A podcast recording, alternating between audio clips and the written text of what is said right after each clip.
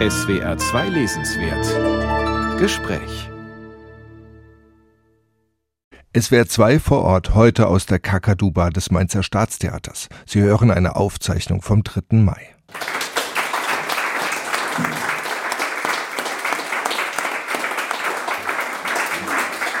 Ja, guten Tag. Herzlich willkommen hier zu SWR 2 vor Ort, heute aus dem Mainzer Staatstheater. Gast heute ist die Schriftstellerin Nora Bosson. Ich bin Alexander Wasner. Nora Bosson ist Lyrikerin, hat als solche den Peter-Huchel-Preis bekommen, ist Romanautorin, zuletzt hat sie das Buch Schutzzone geschrieben und immer wieder ist sie auch als Sachbuchautorin hervorgetreten, was ein schwerer Begriff ist, weil ich gar nicht genau weiß, was diese Sachbücher zusammenhält. Das erste hieß Rotlicht. Bei Surkamp sind im vergangenen Jahr politische Texte erschienen, auch morgen. Vor ein paar Wochen ist sie 40 geworden und das ist in diesem Fall nicht das neue 30, glaube ich, sondern ein Alter, das Ankunft verlangt, Seriosität und Verantwortung sozusagen. Zumindest habe ich das neue Buch ein bisschen in dieser Art verstanden. Nora Bossong ist dafür bestens gerüstet. Ich muss jetzt mal fragen, das Buch heißt Die Geschmeidigen, meine Generation und der neue Ernst des Lebens. Der Titel Die Geschmeidigen, der hört sich gar nicht so nach Jugendsprache oder nach modern an, oder? Naja gut, also jugendlich ist man ja mit 40 auch nicht mehr. Deswegen äh, sage ich ja, das ist neue 30 stimmt nicht, nee. Oder? Nee, also nee. ja, es, okay. ist, es ist irgendwie auf der einen Seite das neue 30, gleichzeitig auch das neue 60, wenn man sich anguckt. Also in dem Buch geht es sehr viel um die Politiker und Politikerinnen meiner Generation und wenn man sich anschaut, wer da schon alles nach dem Kanzleramt die Hand ausgestreckt hat, kann man sagen, 40 ist das neue 60, auch wenn letztlich dann eher ein 60-Jähriger das errungen hat. Und gut, das Wort geschmeidig hat ja vor allen Dingen, jenseits dessen, ob es neu oder nicht neu ist, eine schöne Ambivalenz, die ja. man vor allem dann merkt, wenn man das Wort nicht auf dem Tanzparkett verwendet. Auf dem Tanzparkett möchte man gerne geschmeidig genannt werden. Ja. Mhm. Also wenn man Tango tanzt, vielleicht. Ja. Wenn man auf dem politischen Parkett unterwegs ist, hat das natürlich etwas ganz leicht despektierliches vielleicht, also so zu angepasst könnte dahinter stecken, aber gleichzeitig so, so windig oder wend, ja, wendig ja, und windig hängt wendig ja auch so vielleicht zusammen. Eher, ja, vielleicht ja. wendig eher als windig. Windig ist dann so die Steigerung, das sind dann nicht mehr die geschmeidigen, sondern die schmierigen. Ja. Aber ich würde trotzdem immer dafür plädieren, dass die Ambivalenz da ist. Es ist gleichzeitig aber auch etwas sehr Positives. Diese Anpassungsfähigkeit im politischen Spiel hat ja auch sehr viel für sich. Also wenn man nur auf Biegen und Brechen bei der eigenen Doktrin ja. bleibt, dann kommt man vielleicht auch nicht so sehr weiter. Welche Reaktion haben Sie denn auf diesen Titel bekommen? Glaube, also fühlten sich da die Leute angegriffen? Also es gab vorher einen anderen Titel. Und unter diesem Titel ja. fragte ich die Politiker und Politikerinnen an und auch alle anderen, die ich interviewt habe für das Buch. Und dann kam dieser neue Titel und ich weiß jetzt nicht, ob es am Titel lag, aber er wollte dann lieber nicht bei der Buchpremiere dabei sein. Ach? Er kam nicht gut genug weg aus seiner Sicht. Und da mag dieser Titel ein bisschen eine Rolle gespielt haben. Ich glaube aber, es ist jetzt keine Beschimpfung äh, dieser Generation der Titel, sondern es ist, nein. Das, es ist eine nein, offene nein, Tür zur Diskussion. Es ist, es ist etwas, was so ein bisschen auch dazu passt, dass tatsächlich Ambivalenzen zugelassen werden, was ja heutzutage gar nicht mehr selbstverständlich ist. Heute hat man immer das Gefühl, es muss eine klare These am Anfang geäußert werden, die ist dann soziale Medien tauglich und so weiter. Darauf verzichten Sie sehr bewusst. Ja, wobei ich ja behaupten würde, dass die Ambivalenz im politischen Diskurs gerade in den letzten Wochen wieder zugenommen hat und auch ja. wieder viel Lob und viel Zuspruch bekommen ja. hat, ganz explizit bei jemandem, der gerade nicht mehr zu dieser Generation gehört, aber nur sehr knapp, nämlich Robert Habeck, der, äh, wenn wir uns erinnern an seinen Auftritt bei Markus Lanz, als er seine Verhandlungen mit Katar äh, rechtfertigen musste, genau die Ambivalenz der Entscheidungsfindung sehr plastisch darstellen konnte. Und das finde ich ist eine Fähigkeit, die ich so äh, bei nicht vielen Politikern ja. kenne. Und das finde ich ist eine sehr große neue Qualität auch der politischen Kommunikation. Da steht, finde ich, Robert Habeck wirklich an der Spitze derer, die das können. Und ja. ich würde ja immer behaupten, es lohnt sich, vorher Bücher geschrieben zu haben, bevor man in die Politik geht. Äh, dann kann man besonders gut heißt, kommunizieren. Moment, ist das jetzt eine Auskunft über Ihre eigenen Pläne in, in Kürze? Mal schauen. Aber ähm, nee, ja. Habeck wird ja ab und an auch sozusagen ja, angegriffen dafür, er sei ja. zu intellektuell und nicht, nicht hart genug für dieses politische Geschäft. Und da muss ich natürlich als Autorin, muss ich das natürlich sehr stark verteidigen. Aber wie ist denn das? Also, bedauern Sie es jetzt, dass er nicht Kanzler geworden ist? So ein bisschen was klingt an.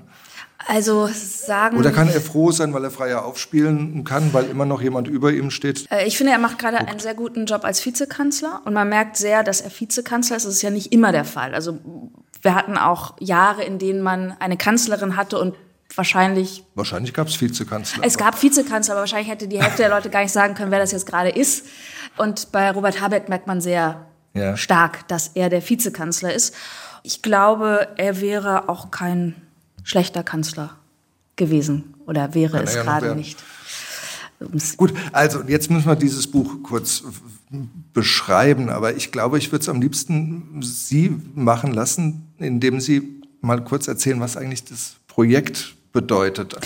Also vielleicht, ich beginne damit, wie ich überhaupt zu diesem Buch gekommen bin. Das war nämlich äh, zu Beginn erstmal die Überlegung, ich möchte ein Buch über unsere Demokratie schreiben, die wir aktuell leben mit all ihren Stärken und Schwächen. Also auch, auch eigentlich eine emphatische Verteidigung des Parlamentarismus, also des parlamentarischen Systems, was wir in der Bundesrepublik haben, was wirklich von vielen Seiten angegriffen wird, von ganz offen antidemokratischen Stimmen, aber auch aus meiner Sicht immer wieder aus eher der Mitte zugehörigen Positionen mhm. auf eine nicht mehr nur konstruktive Art und Weise kritisiert wird. Und mhm. da zu sagen, oh, ich schreibe jetzt ein Buch über die Demokratie, natürlich auch gerne tausend Seiten werden kann und ich nicht vorhatte, tausend Seiten zu schreiben, da habe ich mir diese Zuspitzung auf diese Generation auch ein bisschen als, ja, als Begrenzung gesucht.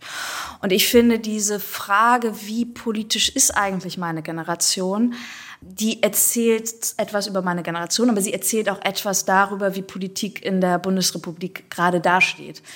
Und mhm. etwas, was ich immer wieder erlebt habe in den Gesprächen mit den Menschen, die ich für dieses Buch getroffen habe, war, dass es einen grundsätzlichen Wunsch gibt, Politik wieder langfristiger zu denken. Also nach 16 Jahren Angela Merkel, die auch viel Lobenswertes gebracht haben, aber natürlich auch Kritikwürdiges, haben wir schon durchaus diese, dieses immer Reagieren auf Krisen gehabt, diese, diese Kommunikation, die immer sozusagen ad hoc agiert. Und dieser Wunsch, wirklich die großen Themen, allen voran natürlich die Klimakrise, aber auch anderen Krisenphänomenen unserer Gegenwart, wieder mit einem Projekt zu begegnen, was vielleicht nicht Utopie genannt wird, vielleicht auch noch nicht mal Vision, aber doch zumindest eine langfristige politische Route. Das, finde ich, macht diese jüngere Generation aus, die natürlich. Nachdem Helmut Schmidt gesagt hat, wer Visionen hat, soll zum Arzt gehen. Genau, genau. das ist jetzt 40 Jahre, 50 Jahre später dann. Das ist, und wir sind ja genau die Generation, die geboren wurden als plus minus, also ich war ein halbes Jahr, als das Misstrauensvotum gegen Helmut Schmidt durchkam. Einige waren anderthalb, andere waren noch mhm. nicht auf der Welt. Aber das ist, Helmut Schmidt ist, gehört natürlich zu den Kanzlern, die uns nur retrospektiv geprägt haben. Die, die uns geprägt haben, waren insbesondere Kohl und Merkel, weil sie einfach sehr, sehr lange an der Macht waren. Schröder prägt uns ja leider momentan auch wieder auf die eine oder andere Art und Weise. Und sozusagen dieses Generationenthema als eine Zuspitzung der Frage, wie steht es eigentlich um Demokratie gerade? Und wie sind Sie dann vorgegangen? Äh, ich bin zweischneidig gefahren. Ich habe das ja wirklich während dieser Corona-Pandemie geschrieben was die Treffen etwas erschwert hat, aber gleichzeitig ja. umso sehnlicher äh, erwartet wurden. Ich habe im ersten Teil ist ja so ein bisschen eine Rekapitulation, was hat uns eigentlich geprägt? Was waren die letzten 40 Jahre politisch gesehen? Für die Bundesrepublik, aber natürlich auch darüber hinaus, aber insbesondere für die Bundesrepublik. Wie hat sich der Politikstil dort verändert oder ist eingefahren? Und was sind eigentlich die eingeschlafenen Hoffnungen, die unsere Generation mitgenommen hat auf ihrem Weg in die politische Sozialisation? Was sind die Ereignisse, die bei uns die einschneidenden Ereignisse waren? Die 90er Jahre waren ein ganz wichtiges Jahrzehnt, weil das das Jahrzehnt war, in dem wir erwachsen wurden oder zumindest jugendlich hin zum Erwachsenwerden. Die ja jetzt irgendwie immer wieder in der Kritik sind. Momentan ist so ein unheimliches 90er-Jahre-Bashing, habe ich das Gefühl, weil auch natürlich in Russland immer wieder gesagt wird, das ist das verlorene Jahrzehnt und die Ukraine. Überall wird gesagt, dass diese 90er Jahre eine komische Zeit waren. Ja, ja, jedes Jahrzehnt ist komisch auf die eine Art oder äh, die andere. Aber es ist ein Jahrzehnt, die, das Ende der Geschichte wurde beschworen. Man glaubte, und es ist jetzt wirklich Richtung mehr Wohlstand, mehr Demokratie, mehr Frieden geht. Gleichzeitig beschahen schlimme Kriege ja. und Völkermorde. Srebrenica und der Völkermord in Ruanda sind die beiden wirklich schrecklichen Ereignisse, bei denen auch die westliche Staatengemeinschaft versagt hat. Wenn man sich überlegt, dass am Ende dieses Jahrzehnts die Vereinten Nationen den Friedensnobelpreis bekamen, das aber ein Jahrzehnt war, in dem gerade die Vereinten Nationen, die Blauhelmsoldaten, wirklich versagt haben, also nicht die einzelnen Soldaten, aber die Institution als solche zur Verhinderung dieser Völkermorde, ist das eine erstaunliche Entscheidung gewesen, um es so zu sagen. Und es ist ein Jahrzehnt, was so friedlich nicht war, wie es häufig erschien. Ihr Buch teilt sich in drei Kapitel auf. Das erste ist, was uns geprägt hat. Das zweite ist, wer wir sind. Das dritte ist, was können wir hoffen. Vielleicht lesen Sie mal aus der Prägezeit sehr politische Kindheit. Sehr früh, sehr politisch. Beginne relativ am Anfang im Jahr 1982. Das Geburtsjahr. Genau. Ich bin im Januar geboren. Im Jahr 1982 war der Wohlfahrtsstaat in einer Krise. Und ich beschäftigte mich mit Marx und Engels. Ihre Bücher standen im Wohnzimmer meiner Eltern auf dem untersten Regal und waren für mich, die gerade ihre taktilen Fähigkeiten schulte, gerade noch zu erreichen. Ich räumte sie aus den Regalen und mein Vater räumte sie wieder ein. Ein zyklisches System, über dessen Sinn und Zweckhaftigkeit wir unterschiedlicher Meinung gewesen sein mögen. Der Bundestag war gerade von Bundespräsident Karl Carstens aufgelöst worden, der einige Straßen von diesem Bremer Wohnzimmer entfernt aufgewachsen war. Und ich brachte mein erstes Lebensjahr hinter mich, ein Jahr, in dem Bundeskanzler Helmut Schmidt durch das erste konstruktive Misstrauensvotum in der Geschichte der Bundesrepublik Deutschland abgesetzt wurde. Helmut Kohl kam ins Amt und sollte dieses erst wieder verlassen, als ich längst kein Säugling mehr, sondern beinahe volljährig war. In seinen letzten Amtsjahren schien dieser große, behäbige Familienpatron für mich so ewig Kanzler zu sein, dass ich zwischen Amt und Person kaum noch unterscheiden konnte. Es war die Zeit der Wende, auch wenn ich später bei dem Wort nie an den Anfang der 80er Jahre dachte. Ganz so klar war es nicht, wohin genau die Gesellschaft sich geistig, moralisch neu ausrichten sollte, wie es Helmut Kohl versprach, und am Ende des Jahrzehnts okkupierte dann eine noch größere Wende das Wort für sich. Ein anderer Umbruch aber war deutlich zu sehen. Das Misstrauensvotum hatte nicht nur Schmidt als Kanzler gestürzt, sondern auch die Politik selbst Vertrauen gekostet. Bei der FDP, die ihren Koalitionspartner ungnädig abserviert hatte, ließ sich beispielhaft beobachten, wie die Partei intern zerstritten und mit Austritten einiger prominenter Delegierter zurückblieb. Der deutsche Sozialliberalismus war damit Geschichte und die politische Glaubwürdigkeit hatte insgesamt Schaden erlitten. Der FDP-Politiker Gerhard Baum hatte vor der Abstimmung zum Misstrauensvotum noch gewarnt. Und die Politik, sagte er, die Politik von morgen braucht deshalb vor allem eins. Übereinstimmung von Reden und Handeln, von Person und Sache. Das Verfahren, das zur beantragten Abwahl des Bundeskanzlers Helmut Schmidt geführt hat, so befürchten wir, kann eine Veränderung der politischen Kultur in diesem Land bewirken.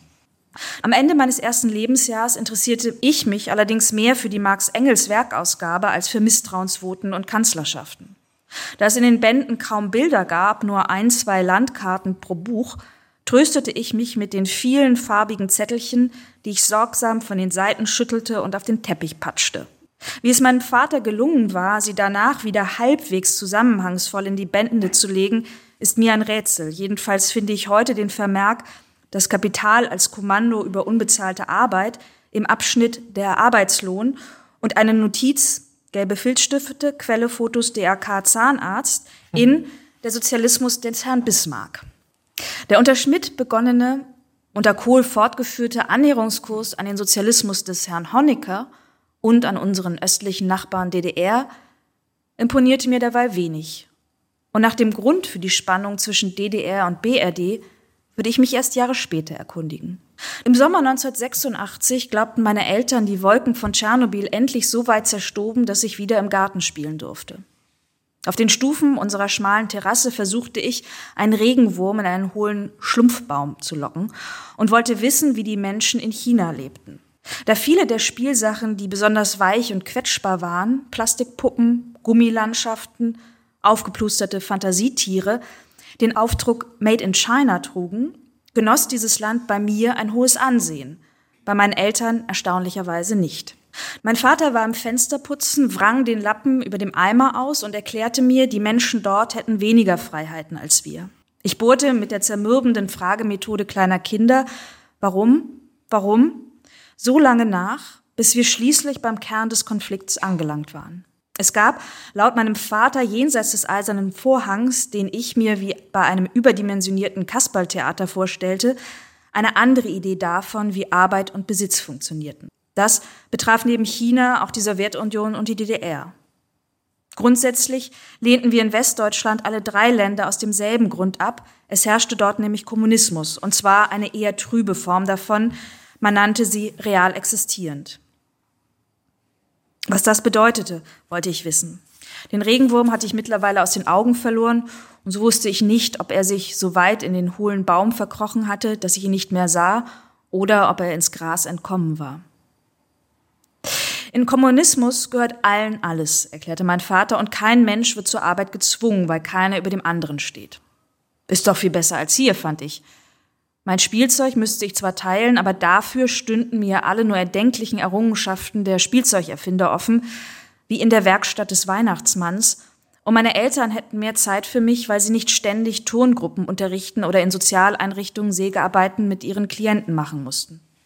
In der Theorie ja, in der Praxis wartest du ewig auf das, was allen gehört, und dann funktioniert es nicht mal, erklärte mein Vater. Das glaube ich nicht, setzte ich mit der Autorität einer Vierjährigen entgegen.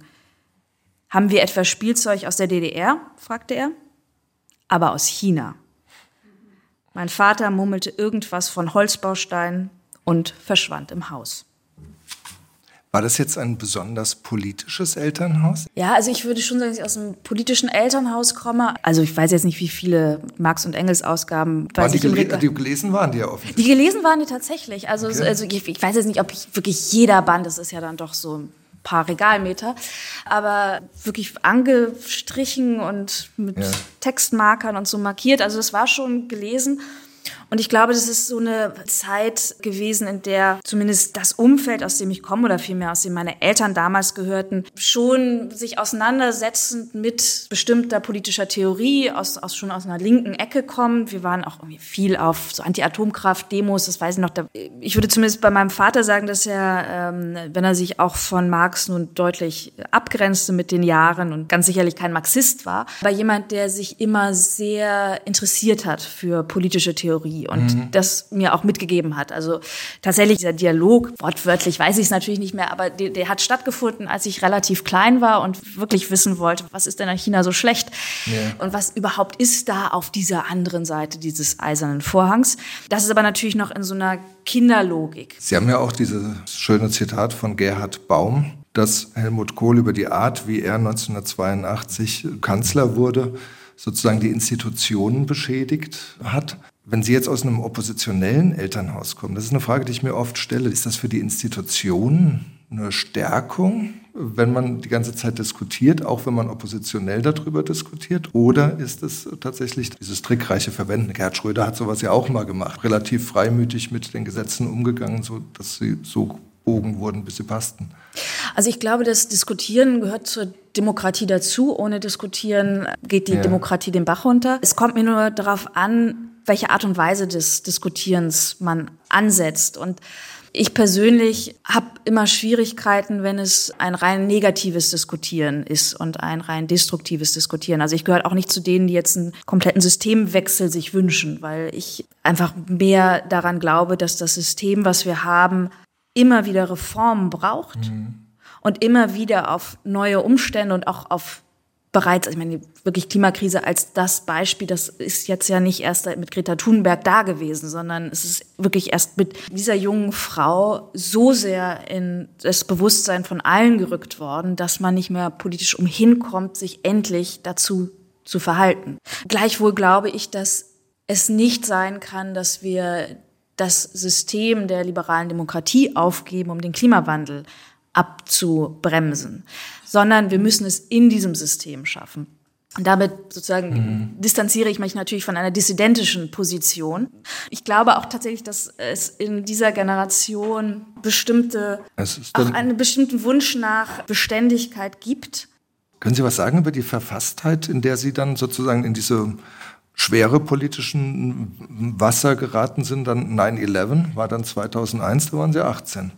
19. Da war ich 19, genau. Ja. Äh, da war ich ja gerade, äh, machte ich, das passt vielleicht dann auch wieder zu der Generation, dass ich diese Zeit zwischen Abitur mhm. und Studienbeginn nicht einfach nur abfeierte, sondern nein, ich hatte mir gleich ein Praktikum an Land gezogen und habe in der Rheinischen Post als Praktikantin gearbeitet, in der Lokalredaktion. Und an dem Tag war plötzlich Aufregung und wir wussten überhaupt nicht, was, was los ist. Und jemand kam den Gang entlang und sagte so, verdammt, wir müssen die Ausgabe neu stemmen. Also das war so das Erste, ja. was ich hörte. So, irgendwas ist passiert und die Ausgabe muss komplett neu geschrieben werden. Also es steht kein... 14 Uhr waren die Anschläge und dann ist eigentlich Redaktionsschluss um 16 Uhr, dann ja. Ähm, hat man nicht mehr viel Zeit. Ja. Genau, und, das, und es war klar, es muss irgendwas so Großes passiert sein, dass man nicht einfach nur den Aufmacher anders schreiben muss, sondern es wirklich das mhm. Blatt so nicht mehr funktioniert.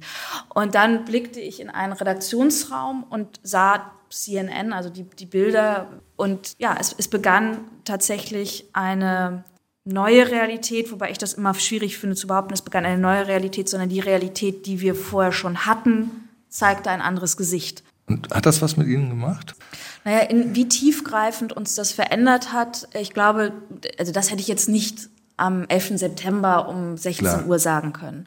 Ich kann sagen, ich gehöre ja zu den Leuten, gibt es offensichtlich ein paar, die dann immer sofort Jodtabletten kaufen als Übersprungshandlung, wenn irgendwas nicht mehr kontrollierbar ist. Ich war am nächsten Tag in einer Apotheke und habe gefragt, ob ich Jodtabletten kaufen kann. Die haben mich ausgelacht. Aber gut, das, das ist so, das ist, ich habe die ja auch nicht gekauft, weil ich dachte, damit kann ich mich schützen, sondern es ist so eine Übersprungshandlung, die ich mache in einem Moment, indem ich merke, so plötzlich die Sicherheiten zerrinnen mir gerade. Mhm. Ich glaube, das, was dann aber gesamtgesellschaftlich passierte, wenn, wenn ich es jetzt vom Mai 2022 aus betrachte, war, dass sich die westliche Öffentlichkeit, was Bedrohung anging, sehr stark auf den Terrorismus konzentrierte und sagen die, die asymmetrische Kriegsführung durchdeklinierte und durchanalysierte, aber dabei vergaß, dass es eben doch noch die andere Kriegsführung gibt, die, die wir jetzt gerade mit aller Härte in der Ukraine sehen. Ja, ist diese komische Gefahrenfokussierung nicht sowieso vielleicht sogar eine anthropologische Konstante? Jetzt reden wir kaum noch über Covid, weil jetzt über die Ukraine geredet wird. Und die Klimakatastrophe sogar gar nicht mehr. Naja, das stimmt nicht ganz. Also der Umbau ja. Deutschlands Richtung erneuerbare Energien hat ja durch den Ukraine-Krieg auch wiederum eine gewisse Beschleunigung erfahren. Okay, jetzt sind Sie durch Deutschland gefahren und haben mit Annalena Baerbock, mit Christian Lindner, mit Linda Teuteberg, mit Lars Klingbeil geredet. Hatten Sie das Gefühl, dass da eine ganze Generation ähnliche Prägungen erfahren hat, ähnliche Erfahrungen gemacht hat? Ja und nein. Also zum einen muss man natürlich unterscheiden zwischen denen, die in Westdeutschland sozialisiert wurden ja. und denen, die in Ostdeutschland sozialisiert wurden. Also die 90er Jahre haben sehr viele von meinen Gesprächspartnern, die in Westdeutschland sozialisiert wurden, wirklich als sorglos, als so ein gemachtes Nest beschrieben. Auch selbstkritisch gesagt, ja, das haben wir irgendwie ein bisschen verschlafen, was da. Also wir, wir waren nicht so die politischen, wir waren, also das Umfeld war so, wirkte, fühlte sich so befriedet, dass man auch man ist vielleicht noch auf die Straße gegangen, aber so richtig viel hat man nicht mehr in die Hand genommen. Die großen Utopien schienen vorbei. Also nach dem Ende der Sowjetunion, man sah den ganzen Schrecken, den eine falsch umgesetzte Utopie auslösen kann und aufbauen kann, war es mit diesen Ideen vielleicht nicht für jeden, aber so als gesamtgesellschaftliches Moment erstmal vorbei. Und man glaubte vielleicht wirklich, wenn man die liberale Demokratie als Ideologie verstehen will. Ja, also es gibt Menschen, die wirklich die liberale Demokratie als Ideologie beschreiben wollen. Ja, die Feinde der liberalen Demokratie würden das, glaube ich, so titulieren. Auf jeden Fall, das ist so ein bisschen die westdeutsche Perspektive. Die ostdeutsche Perspektive im Kontrast dazu hatte natürlich viel, viel mehr tiefgreifendere Umbrüche erlebt. Und dieser kurze Freudentaumel auf der Berliner Mauer, der hat sich ja relativ schnell auch mit so einer gewissen bleiernen Schicht überzogen. Und wiederum die Interviewpartnerinnen aus Ostdeutschland sind ja sehr unterschiedlich. Also Linda Treuteberg bei der FDP, auch wirklich eine wirtschaftsliberale Position. Katja Kipping von der Linken. Also sehr viel weiter auseinander kann man ja gar nicht gehen aus der Lehre des Sozialismus, wie er in der DDR existiert hat. Und gleichzeitig würden aber sicherlich beide sagen, dass es eine große Aufbruchstimmung gab. Katja Kipping würde nur die Schattenseiten, glaube ich, dann noch mehr betonen. Das ist die Unsicherheit, die viele eher die Elterngeneration getroffen hat. Verlust von Arbeitsplätzen, Verlust von Sicherheiten, Verlust von auch Orientierungspunkten. Und selbst jene, die wirklich gegen das DDR-Regime waren, haben eine Orientierungslosigkeit erlebt, weil das, was dann kam, war ja nicht sozusagen die durch die freien Bürger bestimmte neue DDR, sondern es war eine Expansion der BRD. Das war ja auch nicht unbedingt das, wofür die Opposition auf die Straße gegangen war. Und von daher, da unterscheidet sich diese Generation stark. Trotzdem würde ich immer sagen, dass es eine Zeit war, in der wir groß wurden, in der Grenzen fielen, in der in den Grenzen sich scheinbar erstmal aufweichten, in dem wir europäischer wurden, in dem Europa zusammenwuchs. Das Stolpern, was dann auch kam, wenn wir uns die Europäische Union ansehen, natürlich, das war auch da. Aber erstmal war es wirklich so ein Prozess des Zusammenwachsens. Und das gerade für diese Generation, die dann in einem vereinten Deutschland anfing zu studieren, ich habe beispielsweise in Leipzig studiert, das ist etwas, was die Generation meiner Eltern so noch nicht erlebt hat. Es ist ja auch so ein bisschen immer die Frage, was hat eigentlich zu diesem merkwürdig guten Verständnis zwischen Grünen und FDP geführt? Da ist das ja momentan dieses Ding, man kann Grenzen öffnen, man kann Grenzen überschreiten, man kann ungewöhnliche Koalitionen schmieden. Also so, ein bisschen so ein, so ein Machbarkeitsding scheint mit da drin zu sein. Und ja, diese Machbarkeit ist natürlich noch auch ein bisschen ein Relikt aus der Merkel-Zeit. Also die Kanzlerin, von der wir viel ja. gelernt haben in Abgrenzung wie in Annäherung. Also die dann auf einmal sagt, irgendwie, wir schalten halt die Kernkraftwerke ab. Was ja auch nicht zwingend ja. eine CDU-Position mhm. bis dahin war. Christian Linders hat er mir gar nicht im Gespräch gesagt, aber in seinem Buch, was er geschrieben hat, beschreibt er so Der hat sich schwer beeindruckt, Christian Lindner. Gell? Ja, ich mag ihn einfach. Also wir kennen ja. uns auch tatsächlich schon länger und ich mag ihn tatsächlich wirklich ganz gerne, muss man ja auch mal sagen. Wie immer entsetzte Gesichter, in die ich blicke, wenn ich das sage. Jetzt sehe ich sie nicht. Die werden weniger entsetzt, habe ich momentan das Gefühl. Ja, seit er in der Koalition ist, sind es ein bisschen ja. weniger. Jetzt sind die entsetzten Gesichter, glaube ich, eher woanders gelagert, wenn er da wieder sei. Die Schuldenbremse, doch, doch, die gibt's noch irgendwo. Aber gut. Also jedenfalls beschreibt er seine Jugend so, dass er Freunde hatte, die bei den Sozialdemokraten waren und man zwar unterschiedliche Positionen hatte, aber es nie dazu geführt hat, dass man einen Bruch erlebt hat, sondern man hat sich diskutieren zusammengefunden, man hatte nette, schöne Abende zusammen und es war nie dieser extreme Grabenkampf. Und ich glaube, dass das relativ viel aussagt. Da muss man natürlich noch dazu sagen, zum einen haben sich die Grünen gewandelt, sind natürlich sehr viel bürgerlicher geworden. Sicherheitspolitisch kann man ins Jahr 1999 schauen. Joschka Fischer mit dem Kosovo-Einsatz, also mit, mit dem Bundeswehreinsatz im Kosovo, hat im Prinzip den ersten Schritt gemacht zu dieser sicherheitspolitischen Wende, die wir jetzt gerade erleben. Dann sind auch aktuell bei den Grünen natürlich die sogenannten Realos ja. am Ruder. Ich glaube, mit den Fundi-Grünen wird es auch noch ein bisschen mehr knatschen zwischen FDP und Grünen. Was ja tatsächlich erstaunlich ist, dass jemand wie Anton Hofreiter, der eher zu den Fundis gehört, gerade einer von denen ist, die besonders laut die Waffenlieferungen fordert. Das hätte man sich vor zehn Jahren ja vielleicht auch noch nicht gedacht. Ich, ich bin auch momentan schwer irritiert. Da und so Parallelen im Kopf vom August-Erlebnis des Ersten Weltkriegs sozusagen, weil auf einmal Menschen wirklich begeistert sind. Ich denke, hatten die denn Zeit vorher drüber nachzudenken? Also ich glaube, dass jemand wie Toni Hofreiter schon Zeit hatte nachzudenken. Ich glaube auch nicht, dass der jetzt zum ja.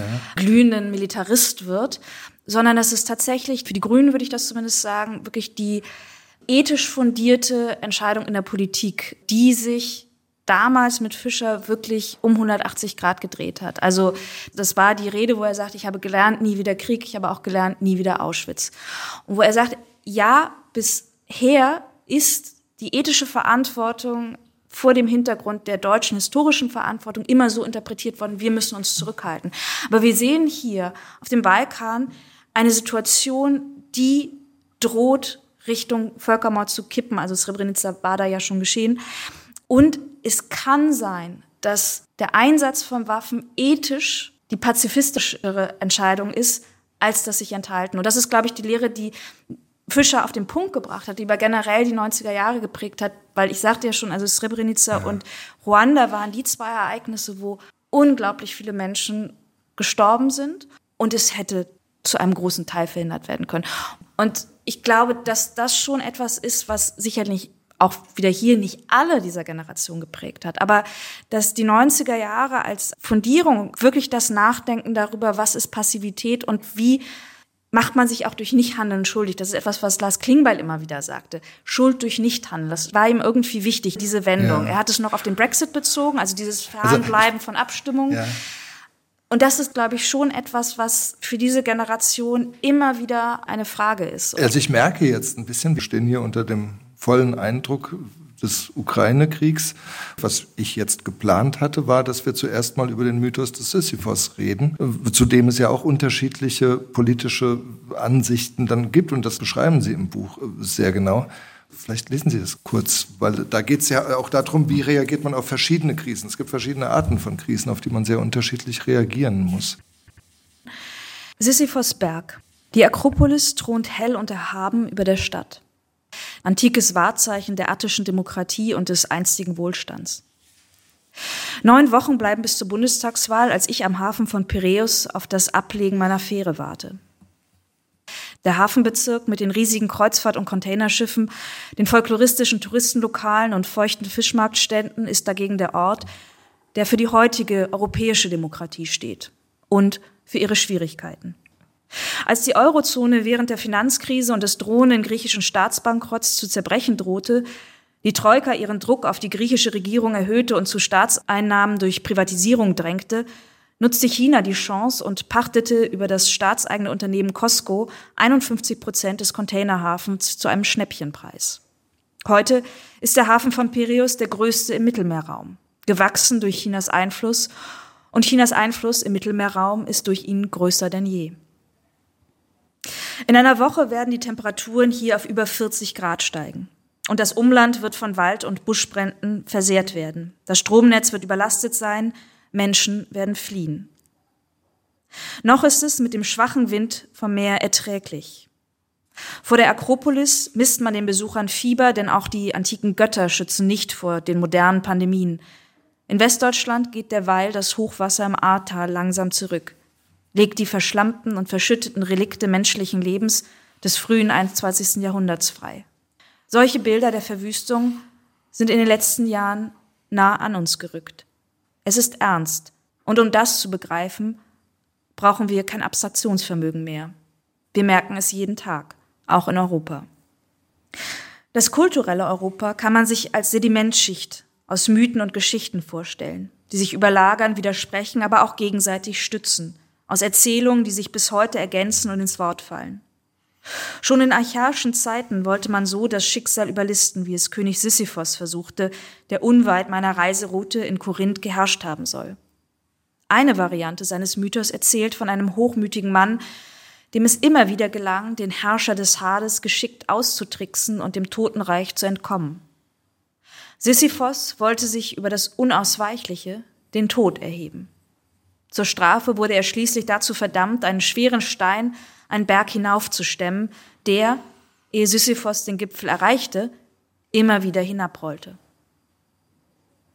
Während in der klassischen Darstellung der Blick vor allem auf den sich abmühenden, in den Berg hinaufkämpfenden Sisyphos gerichtet ist, fragte der existenzialistische Schriftsteller Albert Camus nach der Zeit, in der Sisyphos den Berg hinabsteigt. Bei Camus erkennt Sisyphus just dann die Absurdität seines Daseins. In der Weltsicht des Schriftstellers sollen wir uns Sisyphos als einen glücklichen Menschen vorstellen, denn in der Absurdität liegt auch ein Moment der Freiheit. Camus schrieb seinen Text vom Mythos des Sisyphos mitten im Zweiten Weltkrieg. In einer Zeit des Entsetzens über das, was geschah, was möglich war, in einer Zeit, in der die Katastrophe sich Stück für Stück deutlicher zeigte.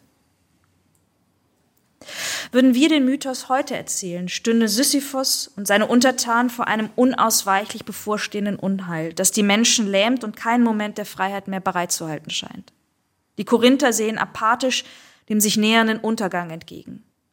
Nur Sisyphos in seinem Glauben, klüger zu sein als der Tod, ist noch zum Handeln in der Lage. Doch auch der Sisyphos des 21. Jahrhunderts bleibt hochmütig und entgeht der Strafe nicht. Zwischen der Apathie der Korinther und der Selbstüberschätzung des Sisyphos bewegt sich die Politik des frühen 21. Jahrhunderts mit all ihren Schwierigkeiten.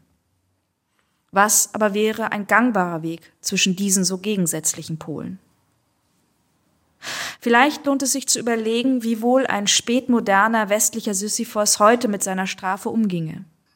Ich stelle mir vor, dass er anders als zu Camus Zeiten nicht mehr die Absurdität seines Daseins erkennt, sondern sich mit einer ständigen Gier nach Aufmerksamkeit ablenkt. Er kennt keine Transzendenz mehr, doch anders als der absurde Mensch leidet er nicht mehr daran, dass die Orientierung durch einen Gott verloren ist. Denn er hat sich ja selbst im Hier und Jetzt zum Mittelpunkt der Schöpfung erhoben. Er redet sich ein, Sinn generieren zu können durch die Optimierung des eigenen Lebens, die er auch in der Unterwelt noch fortführt. Und Bedeutung stiftet für ihn weniger die Handlung an sich, sondern ihre Verbreitung, die scheinbare Anteilnahme von möglichst vielen anderen. Den Blick verengt er so sehr auf sein eigenes Sein, dass er weder die Umstände, in denen er gefangen ist, noch das Kommende sieht.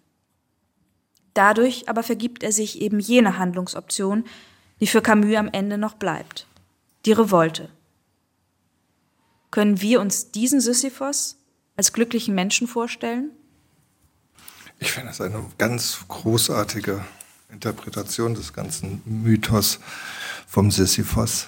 Gucken wir gerade nur auf eine Katastrophe, die auf uns herabrollt. Wir haben den Stein wahrscheinlich selbst hochgerollt, aber eigentlich wissen, glaube ich, die meisten Menschen nur, da oben ist ein großer Stein, der runterzurollen droht. Und egal, ob da jetzt Klima draufsteht oder Putin, es ist fast egal.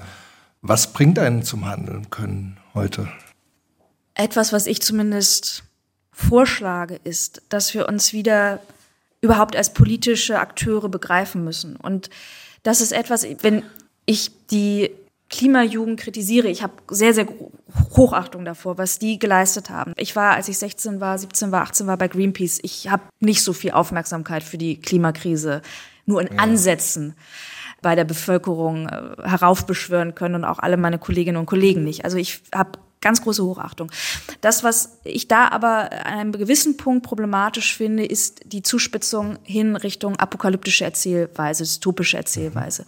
Aus zweierlei Gründen. Zum einen schränkt uns die Dystopie ein, weil wir uns eigentlich die Zukunft noch als ein Schrecken vorstellen können ohne die Bedrohung kleinreden zu wollen. Und das ist wiederum etwas, was ich denen davor vorwerfen würde. Da wurde zu viel übersehen und klein geredet, sondern mit aller Ernsthaftigkeit zu sehen, wie groß die Bedrohungen sind, müssen wir es aber auch wieder schaffen, uns eine positive Zukunft vorstellen zu können. Denn sonst erstarren wir eigentlich in Agonie. Die Zukunft als etwas Positives, als etwas, was durch unser Handeln auch geformt werden kann. Das finde ich extrem wichtig, dass das wieder in unser Bewusstsein gerät. Weil nur dann lohnt sich das Handeln auch wirklich. Dann trauen wir uns das Handeln auch wieder zu. Das andere, was ich an dieser apokalyptischen Erzählweise problematisch finde, ist, dass es ein Begriff ist, der ja eigentlich aus dem religiösen Kontext kommt. Mit der Apokalypse ist dann alles vorbei und sozusagen das Reich Gottes ist dann da und die mhm. Regeln sind komplett neu. Und das ist für mich ein zu hoher Machtanspruch. Mhm. Und da habe ich eben auch Bedenken. Und ich glaube, äh, ich bin auch nicht die Revoltenfrau, sondern ich bin die, die in gewisser Weise das, was wir haben, bewahren möchte und natürlich reformieren und verändern, aber wir haben, glaube ich, zu lange vergessen, was für ein großes Geschenk es ist, in Freiheit und in Demokratie und in Rechtsstaatlichkeit zu leben. Und das wieder auch stark zu machen und uns das auch in ganzer Brandbreite bewusst zu machen, ist, glaube ich, etwas, was jeder und jeder Einzelne von uns so klein das erstmal scheinen mag, aber diesem Krieg entgegensetzen kann. Denn diese Art zu leben ist die Art, die Putin letztlich angreift. Aber was definiert diese Art zu leben? Dass wir eine Rechtsstaatlichkeit haben, in der die Willkür keinen Platz hat. Das ist ein ganz, ganz großes Fund. Zweitens, dass wir freiheitlich leben können. Ich habe nie in einer Diktatur leben müssen, ich habe aber einige bereist. Und ich glaube, es ist uns manchmal zu selbstverständlich ich kenne die Streitereien auf Twitter, ich weiß, wie unangenehm das ist, aber ich habe immer die Möglichkeit, ich kann mich auch bei Twitter abmelden. Ich kann das auch zumachen und. Sie haben in diesem kurzen Kapitel ja auch über das Thema der Selbstoptimierung gesprochen und das glaube ich auch bei den Politikern, die heute um die 40 ist, ein sehr veritables Thema ist. Man kennt extrem großartige Ambitionen im Sportlichen, was weiß ich, in jedem Lebensbereich, sozusagen diese Grautöne verschwinden. Ja, wobei die Grautöne kommen jetzt ja gerade wieder. Also die Selbstoptimierung, ähm, die man vielleicht etwas plakativ immer ein bisschen mehr der FDP zugeschustert hat, also neoliberale Selbstoptimierung findet man ja gerade sehr stark bei den Grünen auch. Man sieht das ja an Anne Spiegel, genau, war jetzt genau, genau, dieser Fall, dass jemand an diesem Ich muss perfekt sein. Und zwar in allen Lebensbereichen. Und, und da sieht man ja die Grautöne. Also auch da wäre ich sehr froh, wenn wir da ein bisschen eine Spur runterschalten. Wir mhm. müssen nicht in jedem Lebensbereich perfekt sein. Wir müssen nicht mal in einem Lebensbereich perfekt sein. Wir müssen gucken, dass wir das, wofür wir wirklich einstehen wollen, dass wir dafür einstehen können. Ist das dann schon die Revolte? Das ist, ja, vielleicht ist das sogar schon ein bisschen die Revolte. Also es kommt mir manchmal wirklich so vor, dieses Duo Baerbock-Spiegel ist ja sehr interessant, weil sie ja wirklich gleich alt sind. Beide auf den Tag? Auf den Tag. Beide absoluten Spitzenpositionen in der Politik äh, im Alter von knapp über 40 erreicht haben. Gleichzeitig noch ein scheinbar heiles Familienleben auf die Reihe kriegen. Ich bin ja auch so aufgewachsen, dass eigentlich mein Vater, würde ich mal behaupten, mehr Betreuungsarbeit geleistet hat als meine Mutter. Fragen Sie meine Mutter, sieht es, glaube ich, vielleicht nicht ganz so. Und, und ich hatte mal das Gefühl, es kann doch nicht sein, dass das, was ich als Kind erlebt habe, dass das bis heute nicht so richtig in der Gesellschaft angekommen ist. Deswegen, auf das finde ich bei den beiden großartig. Und das finde ich sehr gut, dass die wirklich sagen, es geht aber auch so, dass die Frau die Karriere machen kann. Und das funktioniert dann nicht mehr, wenn ein Moment der Irritation, der Schwäche, des, auch des Pechs mit reingerät. Also Anne Spiegel hatte das dann ja in ihrer, würde ich sagen, wirklich missglückten Nicht-Rücktritts-Pressekonferenz äh, vorgeschoben, dass ihr Mann einen Schlaganfall hatte, was ja aber auch schon einige Jahre zurückliegt. Also in dem Moment, wo eben das, was zum Leben dazugehört, dass sie nämlich auch Rückschläge und Schicksalsschläge und Verluste erleben, das ist in diesem Modell dann nicht vorgesehen. Und, ja, es äh, geht ja auch eigentlich nicht sozusagen. Wie will man Minister bleiben, Ministerin bleiben, wenn gleichzeitig, keine Ahnung, zu Hause eine Art Lebensgefahr herrscht, oder? Ja, ja, genau. Also, und, und da wird dieses überperfekte Bild ein bisschen brüchig. Und ich wäre ganz glücklich, wenn wir von diesem überperfekten Bild auch wieder zurückkommen. Das heißt jetzt nicht, dass es wieder so ist, dass wir nur noch männliche Minister haben, die alle eine Frau zu Hause haben, die sich um die vier Kinder kümmert und so. Überhaupt nicht. Aber auch da ist dieses Bild ja nicht unbrüchig. Auch da ist es ja nicht möglich, ein extrem so, guter Vater das, zu sein, ja. in so einer Situation Minister und eine kranke Frau zu Hause zu haben und alles zu managen. Das ist ja für beide Seiten unmöglich. Und dieses immer wieder hervorkehren. Also was, was mich bei Bergo wirklich geärgert hat, als sie auf Lavrov entgegnet hat, das war diese Sache mit, wie was, sie können mittags noch keinen Wodka trinken. Mhm. Das ist ja hier der Härtetest. Ja, aber ich habe zwei Kinder geboren. Das hat mich echt geärgert. Ja? Äh, es hat mich extrem geärgert, weil das ein total reaktionäres Frauenbild ist. Was macht die Stärke einer Frau aus? Zu gebären? Honestly? Also. naja, was macht die Stärke eines Mannes aus? Zu, zu zeugen? Also. Zu saufen? Ja, also gut, äh, dass, dass Lavrovs Kommentar nicht besonders klug war, das ist das eine, man muss sich ja nicht auf das Niveau runterlassen. Also da war mir Angela Merkel deutlich lieber, die daraus nie ein großes Thema gemacht hat. Und ich finde, dass solche Entscheidungen, ob man Kinder hat oder nicht, in den Bereich der Privatsphäre gehören. Erfordert die Politik sozusagen ein Stahlbad? Und das heißt also, Annalena Baerbock ist in ihrer Kanzlerkandidatur ja auch da durchgegangen. Und zwar, also waren ja jetzt wirklich seltsam geringfügige Sachen. Die Kohlsche Doktorarbeit wurde wesentlich weniger angefeindet als ja, ich weiß nicht, ob das so Nebensächlichkeiten waren. Ich schreibe ja Bücher. Ich finde ihre Bemerkung, ach ja, niemand schreibt ein Buch allein, fand ich sensationell dumm und dreist. Also ab dem Moment, ich hatte jetzt auch gar nicht, ich ja. gar nicht über meine Wahlentscheidung sagen, aber da war nun klar, dass ich ganz ja, sicherlich nicht sie wählen werde. Ja. Und das ist einfach eine Respektlosigkeit vor anderen Leuten, die einen Beruf gründlich ausführen. Und das Gleiche, der Lebenslauf mag eine Kleinigkeit gewesen sein, aber ich habe mich ähm, kürzlich mit einer ähm, Bekannten, die auch Schriftstellerin ist, auch noch ein bisschen bekannter als ich, um jetzt Namen zu nennen, die äh, Juristin ist, die einfach sagte, Sie haben natürlich keine Ahnung, wen ich jetzt meine, aber um Völkerrechtlerin zu sein, das sind Jahre, die man dafür wirklich lernt und schuftet. Und ein Jahr an der London School of Economics zu sein, ist toll. Das kann man auch in Lebenslauf schreiben. Das ist glänzend, das ist hervorragend. Aber das ist eben nicht das Gleiche. Und da fehlt mir eine Hochachtung für den Leistungen anderer. Das hat nichts mit Stahlbad zu tun, das hat einfach was damit zu tun, dass hier jemand sich als Repräsentantin überinszeniert hat und sich Leistungen angedichtet hat, die sie eben nicht erbringen konnte. Es wäre überhaupt kein Problem gewesen, die Leistung einfach nicht zu erbringen. Ich meine, es ist doch völlig in Ordnung, Kanzlerkandidatin zu werden, ohne ein Sachbuch geschrieben zu haben. Sie haben das Buch geschrieben Es wurde veröffentlicht. Erscheinungstag war der 24. Februar. Was haben Sie an dem Tag gemacht? Das ist der Tag, an dem Putin die Ukraine hat ja. überfallen lassen. Ähm, ich hatte sehr viele Interviews, die vorab vereinbart waren, Radiointerviews. Es war hilfreich auf eine gewisse Art, weil wieder dieses Gefühl einer Ohnmacht und einer Überforderung mit dem, was dort geschieht, da war und dieses Gefühl, wenigstens im Gespräch irgendwie darauf reagieren zu können, hat mir das Gefühl gegeben, ich kann zumindest irgendwie noch handeln. Das, es war für mich eine Hilfe, durch diesen Tag zu kommen. Und eine äh, befreundete Redakteurin der Taz rief mich an und bat mich, mit der hatte ich ein, ein Essay zu einem völlig anderen Thema vereinbart, den ich auch geschickt hatte. Und es war wieder dieses, wir müssen es komplett alles umwerfen. Und ich habe dann an dem Tag ein Essay für die Taz geschrieben über die junge Generation und diesen Krieg. Ja. Und ich habe an dem Tag wieder angefangen zu rauchen. Ich habe eine Flasche Wein aufgemacht. Die letzte Flasche, die ich beim, die hatte ich eigentlich für besondere Anlässe, eigentlich für besonders schöne Anlässe ja. vorgesehen. Das war jetzt besonders schrecklich. Ich habe die aufgemacht, habe abends allein zu Hause gesessen, geraucht, Wein getrunken und gedacht, ist jetzt doch eh scheißegal. Also wieso, wieso scheißegal? Hatten Sie das Gefühl, dass dieser Krieg dem Buch was äh, wegnimmt oder hinzufügt, was äh, dem Buch nicht, aber unserem, ja. unserem Leben.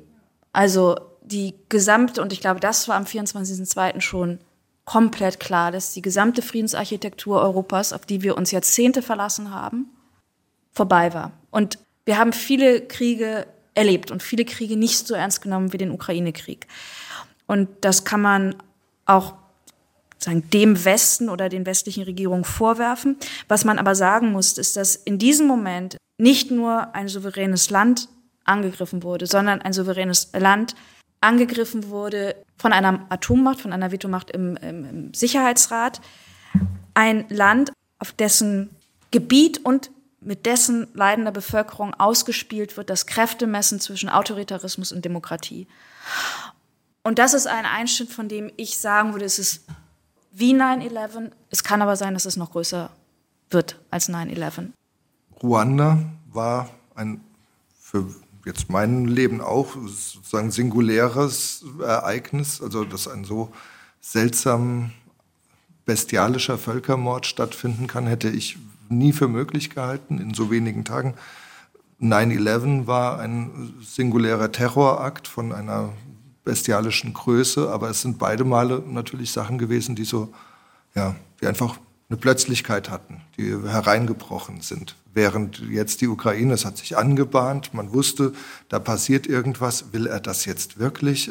Das traut er sich doch nie. Ja, und man muss bei all diesen Ereignissen sagen, es sind nicht nur singuläre Ereignisse, sondern es sind vorbereitete Ereignisse gewesen, die, also bei Ruanda kann ja, man das natürlich. sehr deutlich sagen, dass es Warnungen vorher gab. Es wurde ja, aber Hass geschürt. In der Öffentlichkeit war es sozusagen, in der Öffentlichkeit hatte es diese Plötzlichkeit. Es war natürlich dieser Radiosender und viele andere Dinge, die, genau, die Lieferung genau. der Macheten und so weiter. Und da kann man, glaube ich, die Analyse geht relativ einfach, aber man kann äh, deutlich sagen, dass das westliche Interesse an einem ostafrikanischen Land so gering war, dass selbst im UNO-Hauptquartier in New York man die drängenden Bitten um Truppenverstärkung und eine Ausweitung des Mandats nicht ernst genug genommen hat.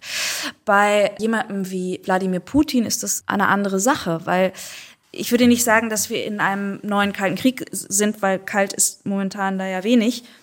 Und die Logik hat sich schon auch verändert.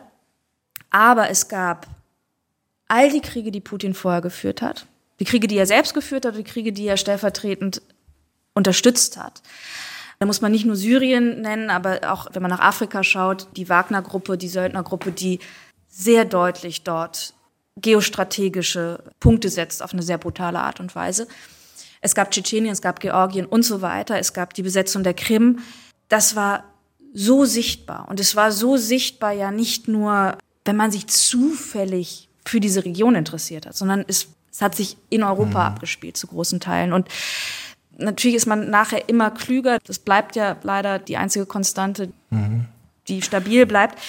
Aber natürlich gab es deutliche Warnungen von östlichen NATO- und EU-Ländern, von in osteuropäischen Ländern sozialisierten Intellektuellen, die diesen westlichen Kurs immer als zu naiv. Es taucht in Ihrem Buch auf. Also es ist tatsächlich am 24.02. erscheint ein Buch, in dem drin steht Warnung, da gibt es eine Grenze, da gibt es noch die Möglichkeit eines Kriegs mitten in Europa. Das haben Sie auch nicht irgendwie an dem Tag, also sozusagen kurz vor Drucklegung geschrieben oder so, sondern das war einfach schon Teil der Recherche auch. Ich habe ja nicht nur Politiker getroffen, sondern ich habe mich zum Beispiel auch mit Leuten von der Bundeswehr getroffen. Und das finde ich ist etwas, was jetzt natürlich großes Interesse hat, aber was bis zum Februar diesen Jahres absolut jenseits der Sichtbarkeit verlief. Also ich erinnere mich noch, dass ich mit dem Lektor so ein kleines Tauziehen hatte, wie lang dieses Bundeswehrkapitel sein darf. Weil ich mhm. wollte es lang haben, die waren, ja, Bundeswehr muss jetzt aber auch nicht so lang sein. Mhm. Und Sicherheitspolitik ist ein anderer Punkt, der ähnlich wie die Klimafragen ganz lange fallen gelassen wurde und ganz lange nicht wirklich in öffentlichen Debatten stattgefunden hat. Krieg ist eine Frage der Realien. Krieg ist etwas extrem Wirkliches, etwas, was jede Form von Träumen und von Utopien erstmal sehr drastisch zerstört. In Ihrem Buch geht es ganz, ganz oft darum, wie gewinnen wir die Möglichkeit von Utopien wieder? Wie können wir uns wieder einen langanhaltenden Plan überhaupt zuwenden, den wir ja brauchen, wenn wir die Klimakatastrophe aufhalten wollen. Haben Sie das Gefühl, dass der Krieg in der Ukraine das jetzt nachhaltig beschädigt, diese Möglichkeit einer langfristigeren Politik? Ich glaube, dass wir die Bedrohung einfach jetzt in aller Brutalität vor uns sehen. Und dass die Politik, die vorher betrieben wurde, die immer dann doch letztlich darauf basiert hat, dass die autokratischen Regime nicht komplett ausscheren werden. Dass die jetzt wirklich vorbei ist. Und äh, ich meine, die Umstellung auf erneuerbare Energien ist wirklich beschleunigt worden, auch in der Akzeptanz in der Bevölkerung, dadurch, dass es einfach jetzt zu einer Frage der nationalen Sicherheit umdekliniert wurde. Es wurde ganz oft schon gesagt, Schriftsteller sollten sich doch wieder in die Politik einmischen. Sie sind jetzt ausgesprochen politisch engagiert als Schriftstellerin. Haben Sie das Gefühl, dass Sie momentan Gehör finden? Also auf der einen Seite würde ich sagen, dass die Rolle der öffentlichen Intellektuellen, um es jetzt mal ein bisschen breiter ja. zu fassen, nicht nur auf, auf Schriftsteller zugemünzt, dass die natürlich beispielsweise in Frankreich stärker ist als in Deutschland. In Deutschland gibt es so eine gewisse Berührungsangst der Politik, was öffentliche Intellektuelle anbelangt, aber das ist auch vice versa. Also es ist umgekehrt genauso. Und ich glaube, es wäre nicht schlecht, wenn man da wieder mehr Austausch in Gang bringt. Aber auch wirklich auf einem politischen Level und nicht so nettes Kaffee trinken beisammen sein und dann redet man mal, wie es allen geht. Das ist aber auch Aufgabe derjenigen, die, wie ich, die Möglichkeit haben, Bücher zu schreiben und auch in Zeitungen Meinungsbeiträge zu schreiben, dass man beständig am Reflektieren bleibt. Und am Irgendjemand müsste den längeren Atem ja auch dann pflegen, sozusagen. Genau, aber deswegen glaube ich, wenn es jetzt darum geht, werde ich gehört, ja, ich werde ganz, ganz bestimmt nicht gehört wie Günter Grass. Natürlich gibt es in dem Moment, in dem man sich in die Debatte einbringt, einen gewissen Klangraum. Und ich halte, und ich habe ja schon gesagt, dass Twitter jetzt nicht so meins ist, ich halte was von langen Meinungsartikeln, ich halte was von Büchern, ich halte was von langen Gesprächen, weil das einfach äh, die Argumente sehr viel besser darstellen lässt als 160 Zeichen auf Twitter, wo es sehr schnell zu Zuspitzungen kommt, zu er gegen sie, sie gegen ihn. Äh, auf ein, ein, man kann ja das harmloseste, was man will, ja. twittern, entweder geht's unter oder es wird auch das noch niedergemacht. Also diese Debattenkultur ist mir nicht so genehm und da würde ich mir beispielsweise sehr viel mehr wünschen, dass eine längere, langsamere bedachtere Debatte diesen Raum in der Öffentlichkeit, in der Wahrnehmungsökonomie ja. wieder einnehmen kann. Ich glaube, dieser Wunsch ist ein frommer Wunsch und wird so leicht nicht in Erfüllung gehen. Aber ja, das, das ändert ja nichts daran, dass ich zumindest den Anspruch an mich habe, immer weiter die Dinge, die passieren, zu reflektieren und wenn nicht zu beantworten, dann zumindest neu und anders zu hinterfragen. Vielen Dank.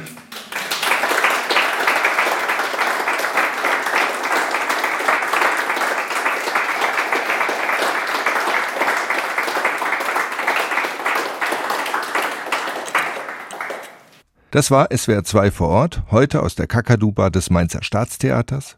Zu Gast war die Schriftstellerin Nora Bosson mit ihrem neuen Buch Die Geschmeidigen, meine Generation und der neue Ernst des Lebens. Das Buch ist bei Kiepenheuer und Witsch erschienen. Sie hörten eine Aufzeichnung vom 3. Mai dieses Jahres.